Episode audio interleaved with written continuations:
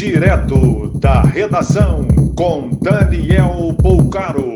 Olá, boa noite. Essas são as principais notícias deste domingo, 31 de outubro de 2021. O salário mínimo pode chegar a R$ 1.200 no próximo ano, 100 reais a mais do que o valor atual. Isso porque a estimativa do INPC subiu de 8,4% para 9,1%. Pelo menos 25 criminosos morreram na maior operação contra assalto a bancos do Brasil. O confronto com a Polícia Militar e a Polícia Rodoviária Federal ocorreu em Varginha, no sul de Minas. A quadrilha, que também participou dos ataques a Araçatuba, São Paulo e Criciúma, Santa Catarina, estava em dois sítios da cidade e iria realizar explosões em agências bancárias durante o feriado.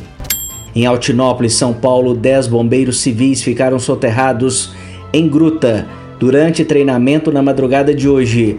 Pelo menos três mortes foram confirmadas até o final da tarde. Diante da incerteza de greve dos caminhoneiros a partir desta segunda-feira, a Associação Paulista de Supermercados recomendou reposição do estoque de perecíveis para que não haja desabastecimento. Apesar de assumir compromisso de reduzir emissões de gases de efeito estufa, G20 não chega a consenso sobre prazos.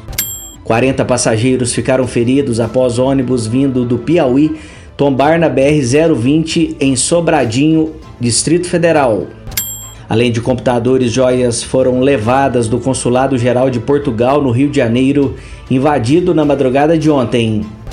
Bandidos conseguiram acessar o local após renderem seguranças. O cônsul e a família foram feitos reféns. 17 pessoas ficaram feridas em ataque com faca no metrô de Tóquio. Agressor tem 24 anos e estava fantasiado de coringa.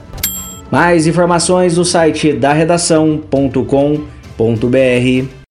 Você ouviu direto da redação com Daniel Bolcaro.